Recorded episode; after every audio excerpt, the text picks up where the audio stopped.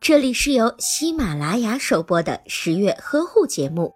十月呵护帮助孕妈妈们摆脱孕期中的各种烦恼。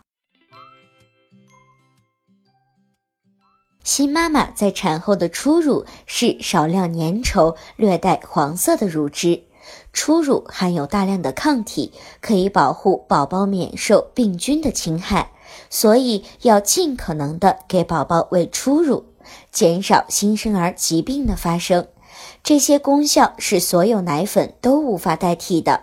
此外，这样做还有利于新妈妈自身子宫的收缩。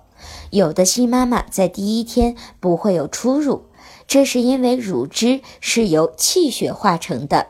在孩子出生后，新妈妈已经失血过多，暂时没有乳汁也属于正常的现象。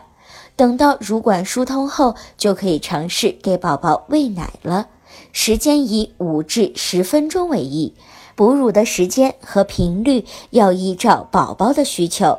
刚分娩的新妈妈身体虚弱，伤口疼痛，可以选择用侧卧的姿势喂奶。